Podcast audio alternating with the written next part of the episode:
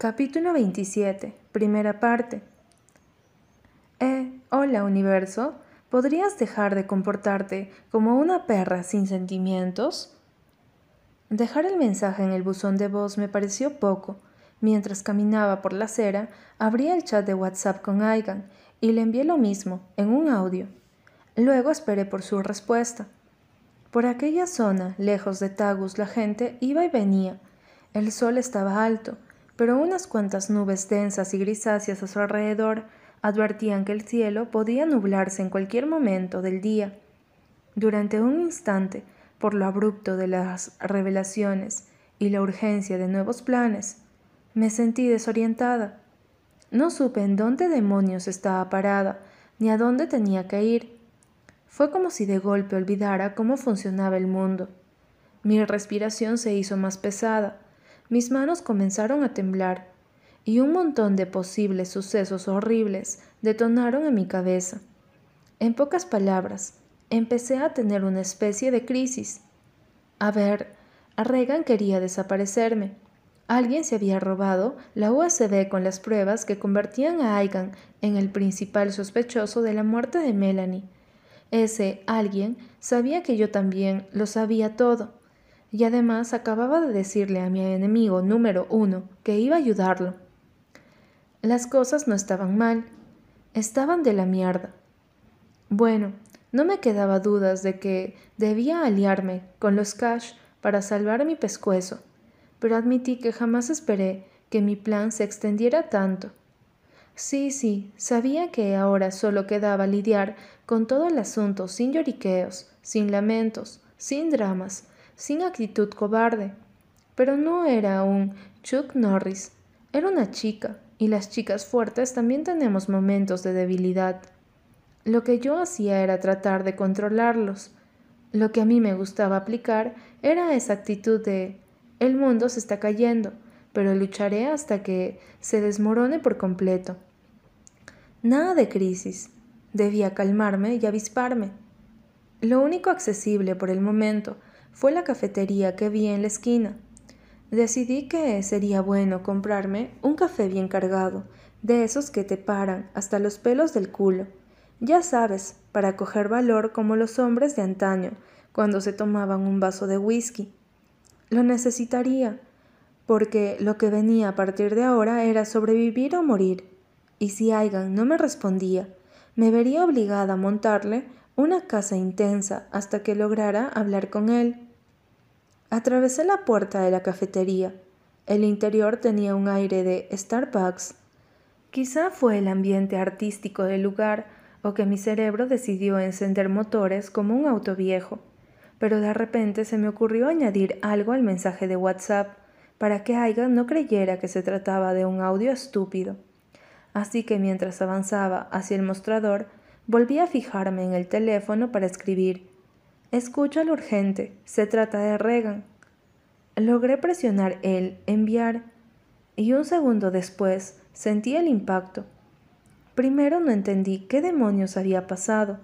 Mis sentidos y mi coordinación fallaron porque reboté, perdí el equilibrio e intenté no caer, pero en lo que logré estabilizarme comprendí que mi cuerpo había chocado con fuerza contra otro por encima de mí, dos vasos de café, junto a mi celular, volaron por los aires, y los contemplé con una hermosa cara de pánfila. Seguidamente, los vasos cayeron al suelo, derramando todo el líquido que contenían. Mi celular, por otra parte, golpeó al piso, produjo un ruido doloroso y la pantalla se resquebrajó. Quedé inmóvil por un instante, con los ojos abiertos de par en par, intentando entenderlo todo. Un reguero de café, el teléfono roto y frente a mí la persona con quien había chocado. Bueno, el chico. De ser él, me habría puesto furiosa que una estúpida distraída me hiciera caer mis cosas, pero no tenía cara de enfado, y eso me hizo volver a la realidad. Lo único que se me ocurrió fue agacharme para ocuparme de lo que había causado. Demonios, lo siento mucho, Expresé de inmediato mientras miraba el desastre para decidir qué hacer o qué recoger primero. Fue mi culpa, ni siquiera te vi, lo lamento, Sé que no tengo una excusa. ¿Quién entra a una cafetería sin mirar hacia adelante? Pero tenía escribiendo un mensaje urgente y... Sacudí la cabeza. ¡Ay, qué estúpida! ¡Qué torpe! ¡Dios mío! Solté todo eso tan rápido como recogí mi celular. Ni siquiera me di cuenta de que el muchacho también se había agachado hasta que su voz tranquila e incluso amigable me interrumpió. No es rollo, es solo café. Lo dijo tan despreocupado que calmó un poquito mi aceleramiento. Detrás de él, la chica que atendía el mostrador acababa de notarlo todo la vi girar los ojos con hastío y luego perderse en dirección a la parte trasera de la cafetería, quizá para buscar un trapero. Igual voy a pagártelo. Volví a insistir y extendí la mano para recoger los vasos en plan de disminuirle el trabajo a la chica. Y no es solo café, ¿de acuerdo? Hay países en donde una persona ni siquiera puede tomar café, países en crisis, y esto es un lujo. Sí, voy a recogerlo y voy a pagártelo y... No completé lo que pretendía decir. De golpe, todo se detuvo. Me agité, mi nerviosismo, y pasé de hablar sin pausas y sin respiro a quedar paralizada con la boca entreabierta. La razón, acababa de agarrar uno de los vasos y al levantarlo había visto el nombre escrito en él. Tate, Tate, no podía ser. Mira que no podía ser. ¿Podía ser? De acuerdo, había millones de Tate en el mundo, ¿no? Pero ese nombre, ¿por qué precisamente ese nombre? Alcé la mirada hacia el muchacho y lo contemplé a mayor detalle. Seguía agachado. Debía tener la edad de Aikan. El cabello era una larga selva de rastras oscuras, muy al estilo urbano. Los ojos eran rasgados y verdosos, como los de un hermoso gato aristocrático, y en ellos resaltaba un destello ágil y animado. La sonrisa era una línea amplia y ladina. En la ceja derecha tenía enganchado un arito plateado, y toda su cara estaba maravillosamente tallada. Parecía el chico que te habría gustado ver surfeando en Hawái. No lucía intimidante, sino más bien esbelto y con un aire distinguido. Ven, levántate, me pidió con un encantador gesto de la cabeza. Me erguí con lentitud, todavía con su vaso en la mano. Ya de pie quise quitar mi cara de estúpida, pero no lo conseguí del todo. ¿Podía ser el mismo Tate del que Adric me había hablado? ¿El mismo T de los mensajes de Melanie? ¿El mismísimo hijo del peligroso Byron? Jamás una casualidad me había dejado tan asombrada. No tienes que pagarlo, añadió él, como si no importara ya. Pero fue mi culpa, logré decir a pesar de mi pasmo, y traté de sonar bastante casual. ¿Eran los dos para ti? Y para un amigo, pero fue al baño mientras yo lo esperaba. Me miró con algo de curiosidad e incluso cierta preocupación. ¿No te ha caído en la ropa?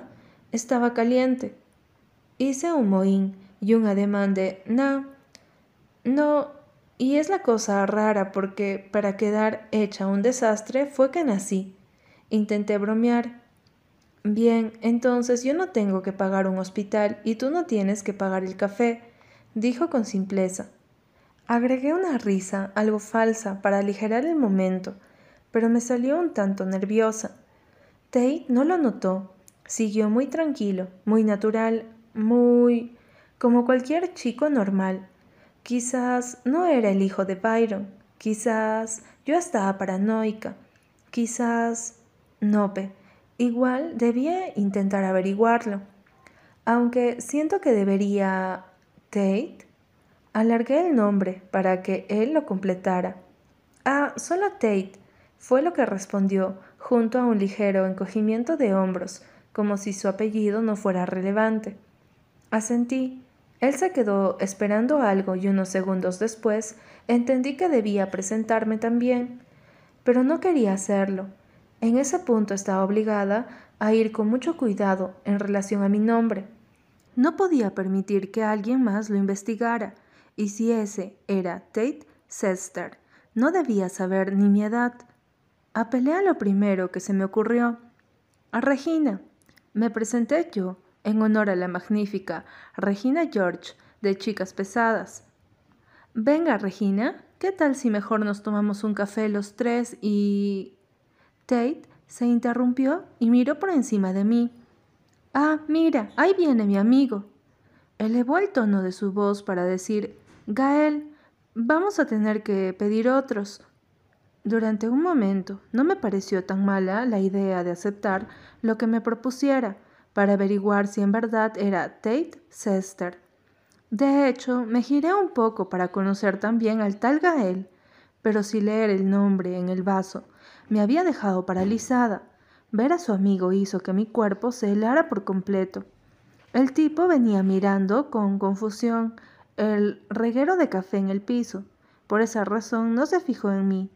Sin embargo, a mí me bastaron unos segundos para reconocerlo. Y lo reconocía porque lo había visto en la rueda de la fortuna, y luego lo había visto salir de un hotel. Ese que caminaba en dirección a nosotros, indudablemente era el tipo con el que Alexandre salía a escondidas por órdenes de Aigan. Oh Dios, Oh Dios, no necesité ningún otro tipo de confirmación. De repente todo encajó. Alexandre había confesado que salía con él para sacar la información. ¿Y qué tipo de información necesitaría un cash que estaba metido en un gran problema? Pues cualquiera relacionada con Byron y su hijo, Tate Sester. ¿Y cómo la conseguiría? Acercándose a su círculo justo a donde Gael parecía pertenecer. Así que sí, el muchacho que tenía justo enfrente era el gran T. Un dramático y revelador cha-cha-cha-chan resonó en mi mente. Por suerte, mi cerebro decidió poner sus engranajes a funcionar a mi yut inteligente que despertó. Tenía que salir de allí ya mismo. No podía dejar que Gael me viera porque quizás sabía que yo estaba relacionada con los Cash, o quizá no. De todos modos, no debía arriesgarme más.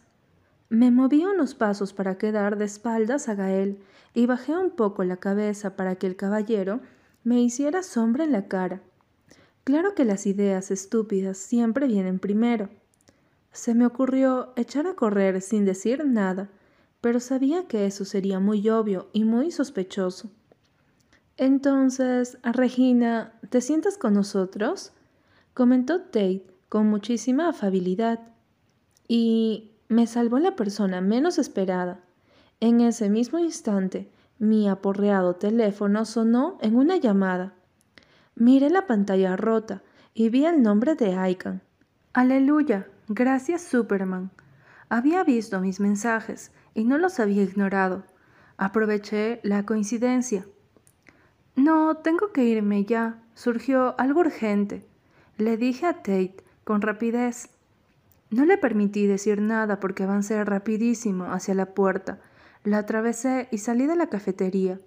Si el puto universo decidía darme algo de suerte, aquello solo sería para Tate un raro y nada relevante momento con una chica tonta y, en definitiva, nada sospechosa. Pero como el universo se estaba comportando como un imbécil, tuve mis dudas. Ya afuera, caminé a paso apurado en la primera dirección que se me ocurrió. El teléfono seguía sonando. Con los dedos aún temblorosos, deslicé sobre la pantalla para atender la llamada. Espero que no estés molestando solo para que te hable, porque en este momento mi paciencia es más inexistente que tu culo. Gruñó Aigan, apenas pegué el celular contra mi oreja. Ven a recogerme. Fue lo único que quise decirle. Para mi asombro soné más asustada de lo que creía estar. Acabo de toparme con Tate Setster. ¿Qué carajos? ¿Y tú cómo sabes quién es Tate? ¿Solo ven Aigan? Le interrumpí con una fuerza que mi voz perdió al instante. La verdad no sé en dónde estoy. Silencio por un momento. Bien, nómbrame una calle, pidió, aunque no de muy buena gana. Le nombré la calle en la que estaba parada. Me dijo que cerca de allí había un centro comercial, que me dirigiera hasta allá y lo esperara en alguna tienda. Ni siquiera quise desobedecerle. Ubiqué el centro comercial, me metí en una tienda de zapatos y me quedé sentada en una butaca. En ningún momento dejé de mirar hacia la entrada, ni de ver con cierta inquietud los rostros de quienes se acercaban a ver el calzado. Tampoco dejé de jugar con mis dedos como una estúpida cobarde, y al mismo tiempo me reclamé a mí misma por no poder calmar mis nervios. Todo va a salir bien, todo va a salir bien. Y si no sale bien, ¿de qué color quieres el ataúd? Ya sabes, ¿qué ropa te pondrás para tu primer día en el infierno? Por primera vez, Aigan no me hizo esperar. Llegó en pocos minutos, e incluso un extraño soplo de alivio me invadió cuando su imponente figura atravesó la entrada de la tienda. No es que fuera menos peligroso que Reagan o Tate, sino que en esos momentos, con el universo dando tantas vueltas y trayendo tantos encuentros, estaba más segura con alguno de los perfectos mentirosos que con cualquier otra persona. Así que, lo admito, en ese instante me alegré de verlo. Me alegré de ver todo lo que odiaba de ese insoportable ser. Sostenía su teléfono y las llaves de su vehículo en una misma mano con la otra le hizo un ademán de aléjate al empleado entusiasmado y deslumbrado, que intentó acercársele para atenderlo. Avanzó hacia mí directamente, y cuando se detuvo enfrente, me echó una mirada entornada y algo desconfiada, como si esperara alguna burla o engaño de mi parte. Pero lo único que encontró fue a una yo rígida, con expresión de cachorro asustado. Estoy bien, gracias por preguntar, le solté con algo de odiosidad al no recibir de él ni un saludo. Por desgracia, se limitó a decir en un tono seco y malhumorado, Vamos. Salimos de la tienda, él delante, a paso poderoso y apurado, y yo detrás mirando hacia todos lados como una maldita psicótica. Lo seguí hasta las afueras del centro comercial. En cuanto entramos en la camioneta, él cerró la puerta con una fuerza amenazante y me encaró. No tardó ni dos segundos en soltar la pregunta en un tono exigente. ¿Quién te habló de Setstar? Adric, cuando estábamos en... ¿Cómo que te topaste con él? Me interrumpió con la misma dureza. Entré a una cafetería, chocamos, le hice caer su café, quise recoger su vaso y vi su nombre escrito. ¿Y cómo supiste que era él? ¿Te dijo su apellido? Volvió a interrumpirme con rapidez. No, pero es un chico con rastas, ojos verdes, un aro en la ceja de... ¿Por qué demonios te estás metiendo en estos asuntos? Arrugió, ya no como una duda, sino como un ataque y una acusación. ¿Qué pretendes, Yud? ¿Me vas a dejar hablar? Le reclamé casi que en un grito. Aigan apretó los labios. Se veía furioso. ¿Y por qué demonios estaba furioso? ¿Todavía por lo de la noche anterior? ¿Por qué me había encontrado a Tate sin yo saber que era Tate? Todo eso era lo menos importante ahora. No pretendo nada, te llamé para ayudarte, agregué con obviedad. Un gesto amargo surcó su cara. Parecía estar conteniéndose. No confío en ti, dijo entre dientes. Bueno, era entendible. Yo tampoco confiaba en él, pero me molestó un poco que lo dijera en voz alta. Pues te va a tocar, porque cuando te diga lo que Regan piensa hacer, entenderás que la persona menos peligrosa para ti soy yo. Le solté. ¿Qué es lo que quiere hacer? Lo diré cuando estemos todos reunidos. Sanjé. Aiga me contempló durante un instante más. Sus ojos eran duros y estaban cargados de suspicacia. Dudaba de lo que le decía. Claro, había admitido escogerme como novia solo porque le parecí peligrosa, así que siempre había dudado de mí. El punto era que ahora lo estaba demostrando sin contenciones. Por esa razón le mantuve la mirada con firmeza. Que tuviera que unirme a él no significaba que sería una sumisa. Ya eso se había acabado. Nos están esperando, gruñó, en unos movimientos rápidos y malhumorados, encendió la camioneta y arrancó. Durante todo el camino no nos dijimos nada más. Un silencio espeso se extendió en el interior de la camioneta. El cuerpo de Aigan emanaba furia contenida, resentimiento, gritos sin soltar, mucha rabia, todo por mi culpa. Y a pesar de que me inquietó, de que por un momento me hizo sentir extraña, no creí que tenía nada por lo que disculparme y solo puse mi perfecta cara de culo. Cuando llegamos al apartamento y atravesamos la puerta, Alexandre, Adric y Artie ya estaban ahí. Aigan avanzó directo al pequeño bar de la sala de estar. Había unas cuantas botellas sobre él, pero escogió una de ron y empezó a prepararse algo. Habla ya, soltó en una orden. Tomé aire. Cada uno me miraba atento. El momento tenía un aire de reunión secreta, como si fuéramos un equipo, o más bien un grupo unido por una misma desgracia. Me fue inevitable no pasear la vista sobre ellos, como solía ocurrir cuando los tres hermanos permanecían juntos en un mismo sitio. El lugar se impregnó de magnetismo de su presencia. Había algo que ellos emanaban cuando iban en pack, algo parecido al poder, al peligro, a todas las cosas malas del mundo que al mismo tiempo se sentían bien. Era como estar parada frente a una legión de demonios.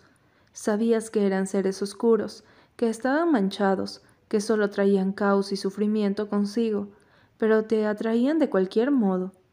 Esos eran los hermanos Cash, hermosos pero torturados, importantes, pero en peligro. En lo que mi mirada se encontró con la de Adric, durante un momento recordé lo sucedido en su habitación la noche anterior, lo que nos habíamos dicho por teléfono. Ahora estaba serio e inexpresivo como siempre, apoyado en la isla que separaba la cocina de la sala de estar. Tenía ojeras, se veía cansado. ¿Había dormido tan poco como yo? Quise preguntarle, pero no.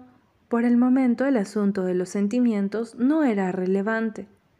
Artie, por otra parte, se encontraba cerca de la ventana, con los brazos cruzados, con esos ojos grandes y enarcados por el rímel, que me transmitió un claro ¿Qué demonios está pasando, Jude? ¿Por qué estamos aquí y no enviando las pruebas? Pero intenté hacerle un disimulado gesto para que me siguiera la corriente. Luego tendría que ocuparme de explicarle las cosas a ella, después de que se las explicara a todos. Demonios, entendí por qué estaba tan nerviosa. Se debía a que sabía que tenía que seguir mintiendo, y más mentiras significaban más peligro. Ya no me estaba gustando ese método.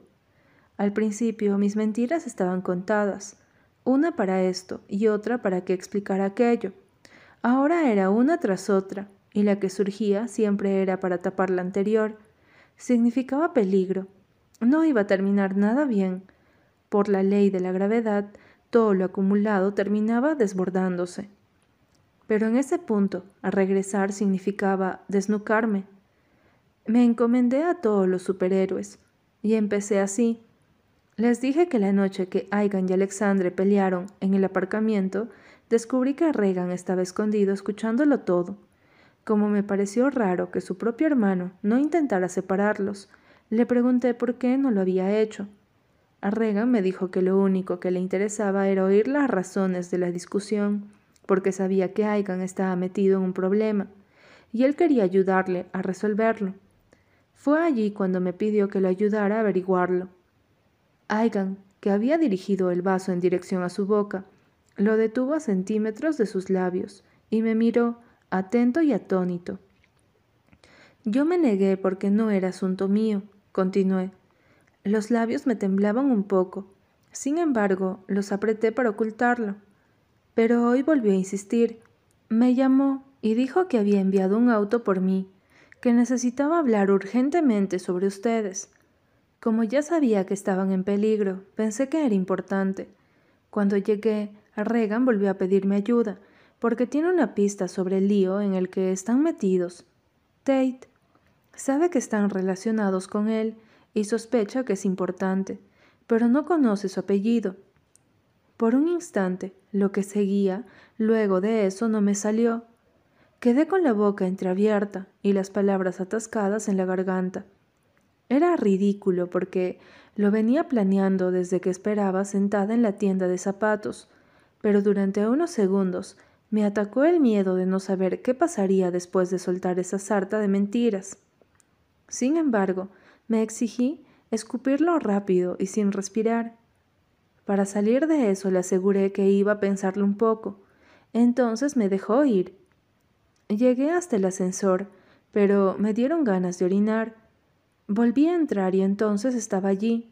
Escuché que Regan hablaba por teléfono con alguien. Le dijo a ese alguien, ellos desaparecerán antes de la fecha prevista. Te dije que lograría esto apenas me lo pediste, y no miré hasta conseguirlo.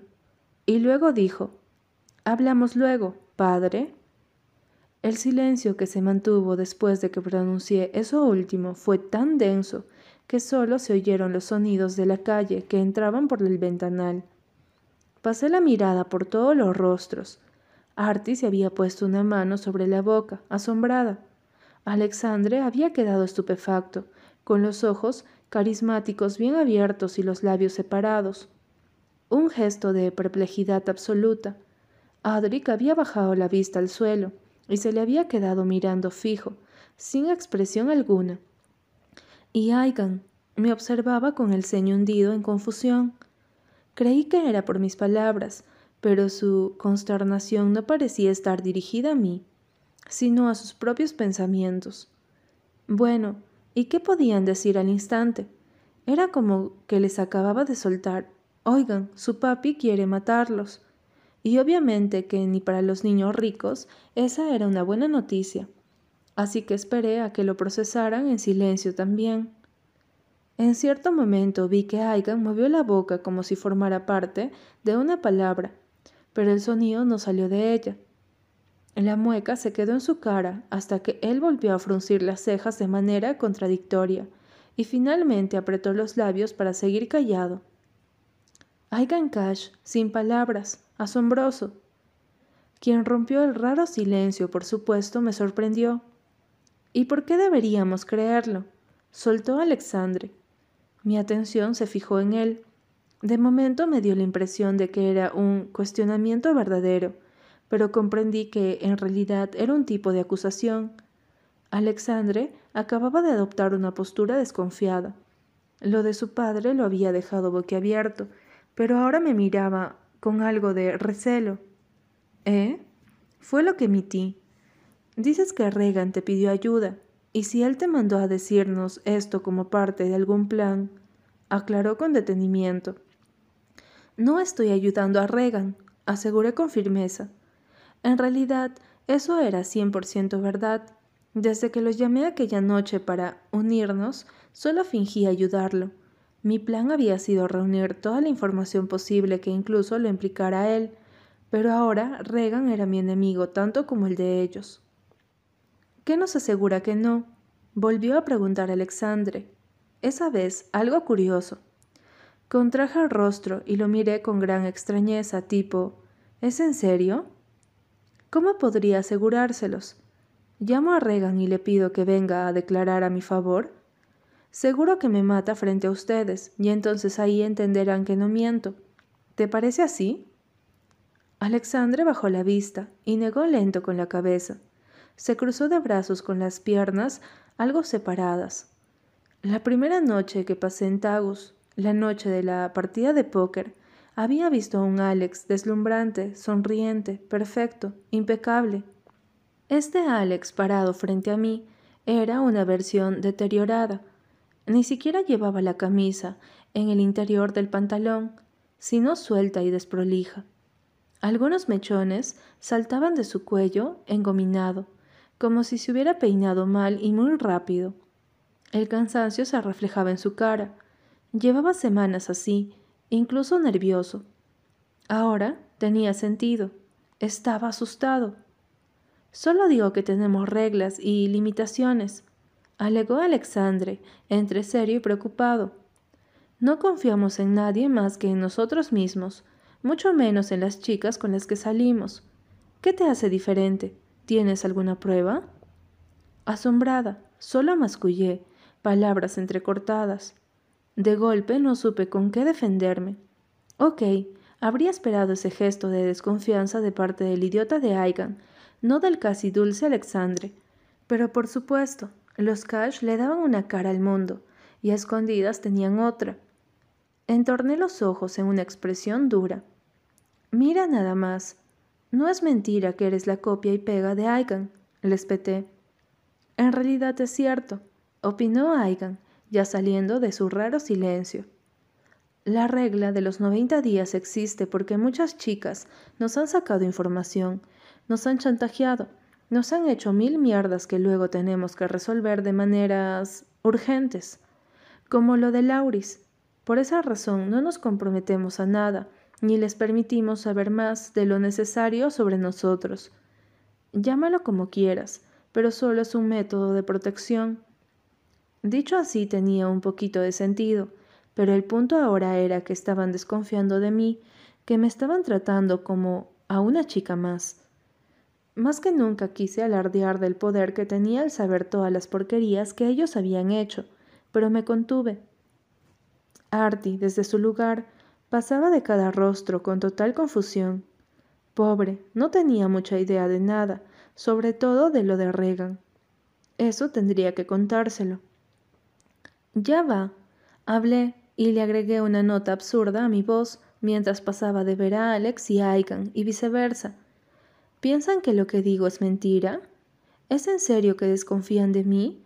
Están metidos en un lío con ese tal Byron. Su propio padre envía a su hermanastro a desaparecerlos. Tate está cerca de Tagus y... ¿Qué Tate qué? Me interrumpió Alexandre de golpe. De nuevo quedó perplejo. El aire de suspicacia desapareció. Me miró como si le acabara de decir algo aún más sorprendente. Que me lo topé hace unas horas, sí, añádalo a su lista de problemas.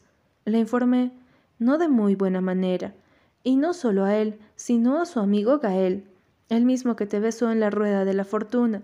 Así que creo que los que tienen que explicar varias cosas aquí son ustedes dos.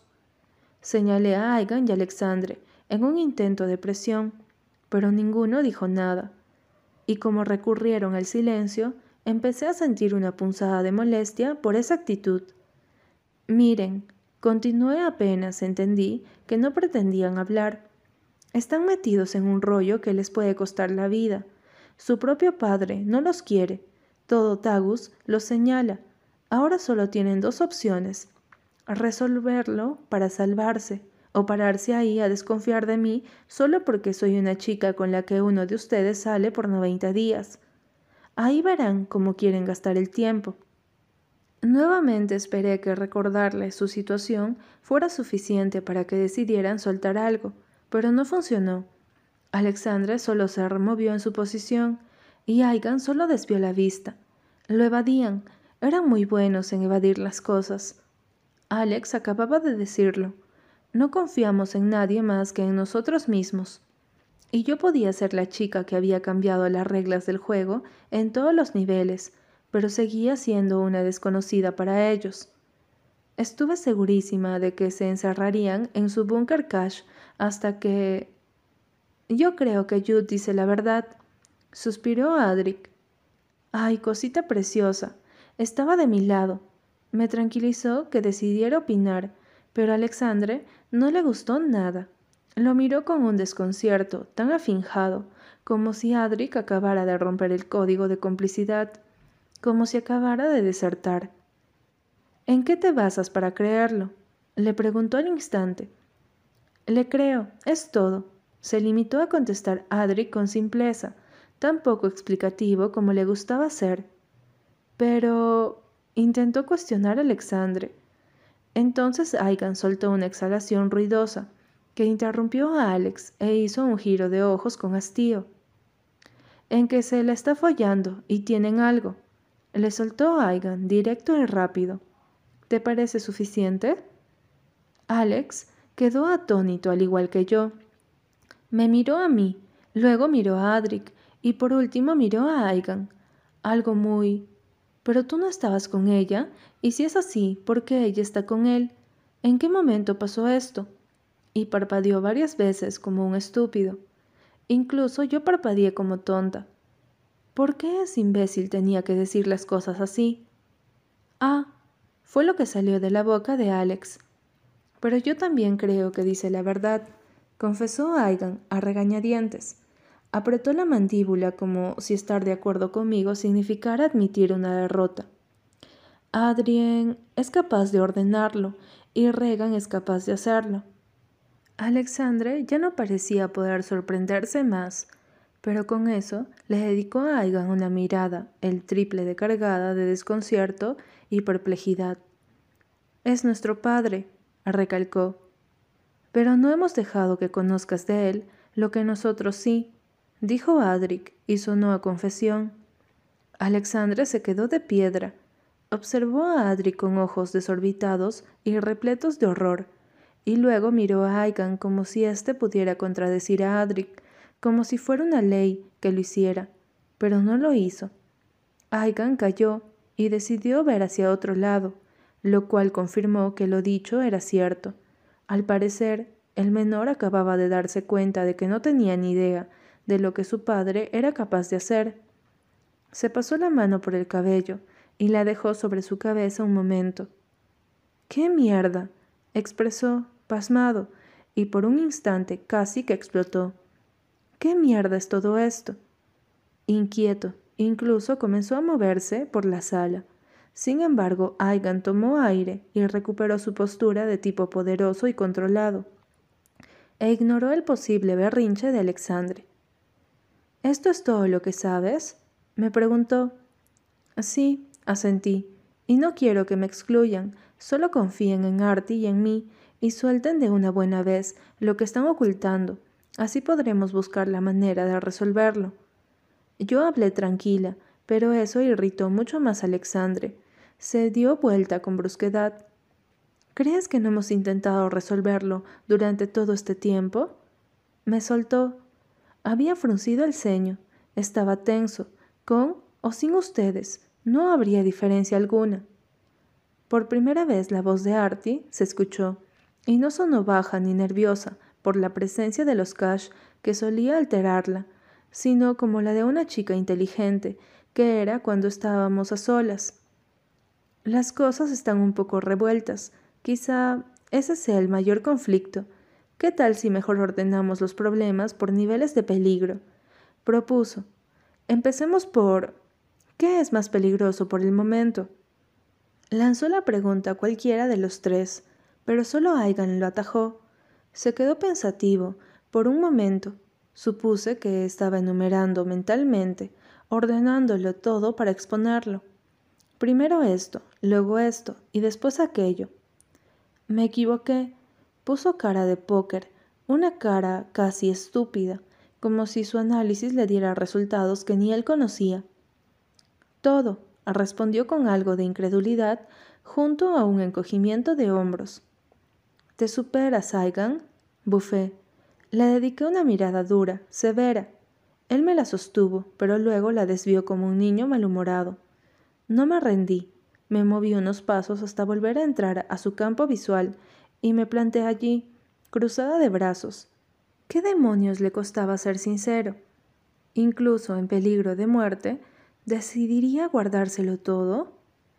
Si tanto te interesa proteger tu apellido y a tus hermanos, habla, le exigí. Aigan se resistió un momento, tenso, pero unos segundos después lo escuché exhalar.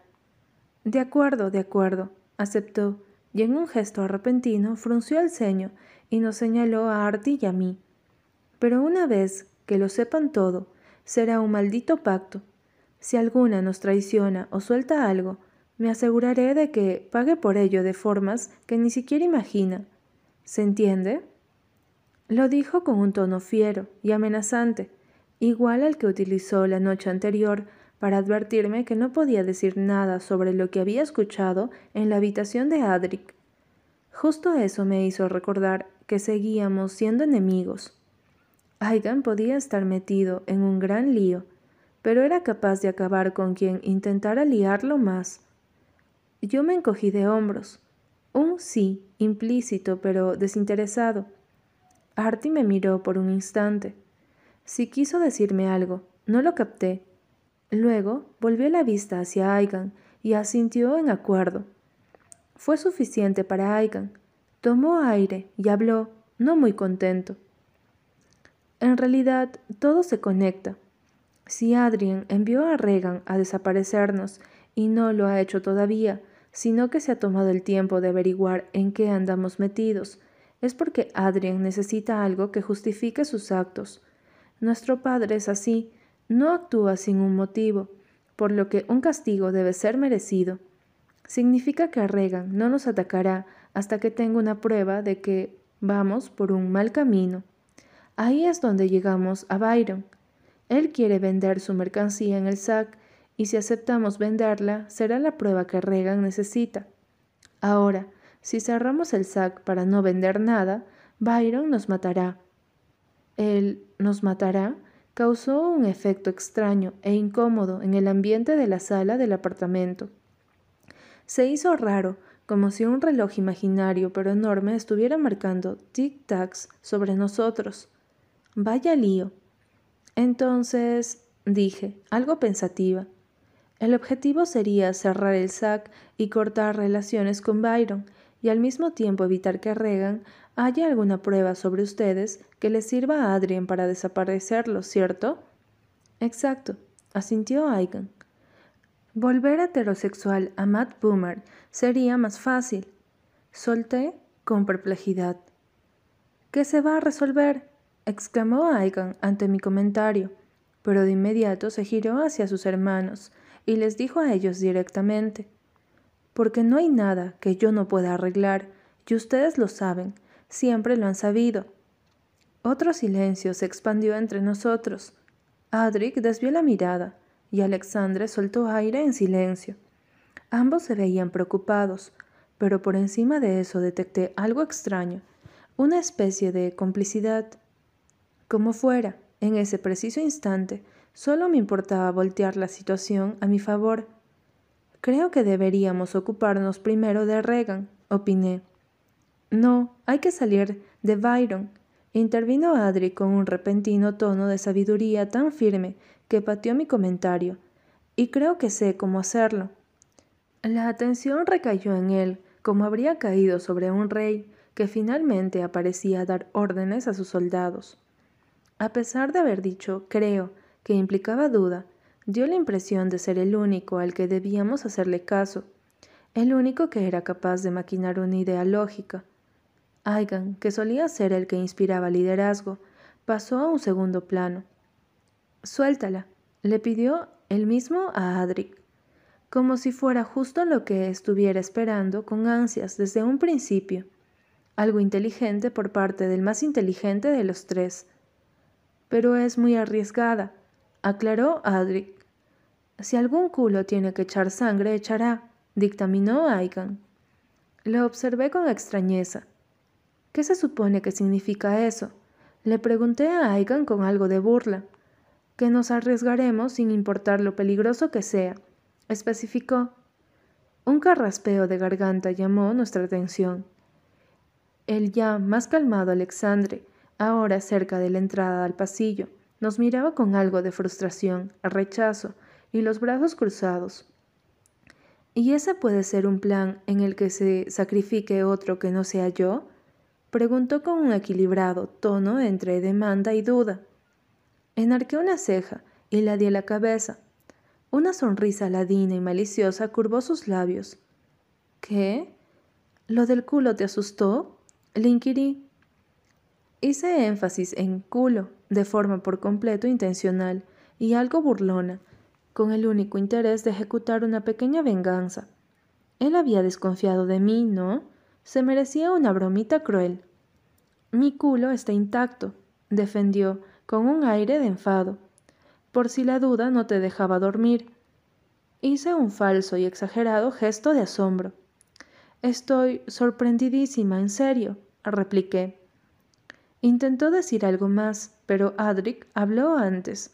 Se había apartado de la isla y avanzaba desde la cocina hacia la sala. Ese día iba todo de negro, pantalón, camisa sin mangas, botas y un gorro de lana que le cubría el rebelde cabello. Parecía miembro de una banda y un modelo de Tumblr al mismo tiempo. Riquísimo. Nadie va a tener que hacer nada que no quiera, aseguró, muy serio. De hecho, lo único que hay que hacer es... Y la puerta de entrada al apartamento se abrió con tanta fuerza que las palabras de Adric murieron en un segundo. Al instante, todos nos giramos en un sobresalto, como si los nervios de cada uno estuvieran un hilo. La persona que apareció fue Owen. Sin embargo, lo que nos dejó perplejos fue su estado. Tenía el cabello rubio muy desordenado, los ojos abiertos como dos faroles y la expresión cargada del más puro horror. Su piel, bronceada por playa, había adquirido un intenso tinte rojo en las mejillas, y su pecho subía y bajaba con notoriedad, agitado. Owen estaba tan agitado como si hubiera llegado hasta allí, corriendo desde el edificio principal de Tagus. Dentro de mí restalló una mala sensación junto a un escalofrío, y cuando Owen habló, la mala sensación se transformó en un miedo que me dejó paralizada en plena sala. Alguien le dijo a Byron Sester que cerrarías el sac. Está cabreado hasta el culo y viene para acá dispuesto a volarte la cabeza. Así que, Aigan, tienes que irte ya mismo de Tagus y no volver jamás. En el apartamento resonó una alarma imaginaria. Un ambiente de urgencia, de peligro y de agitación estalló como una bomba nuclear. El mundo se ralentizó a mi alrededor. Al mismo tiempo miré a todos. Aigan acababa de soltar una larga línea de groserías imposibles de redactar. Alexandre avanzó sin dirección alguna, llevado por la inquietud. Artie juntó las manos sobre el pecho, horrorizada y asustada, y yo quedé plantada con la palabra, dispuesto a volarte la cabeza, repitiéndose en mi mente porque a decir verdad, una parte dentro de mí, una que acababa de surgir, admitió que no quería ver volar la cabeza de Aigan en esas circunstancias, ni la de Alexandre, por mucho que hubiera desconfiado minutos atrás, y en definitiva, no la de Adric, menos la de Adric. De hecho, sentí una caliente y furiosa oleada de impulso al pensar en alguien intentando lastimar a mi Adric. Careculo, y muchas cosas me quedaron claras. La primera, que esos eran mis chicos, de algún modo eran míos, cada uno me pertenecía a su manera, porque solo yo tenía el poder de salvarlos y al mismo tiempo de destruirlos. No César, no Adrien, no Regan.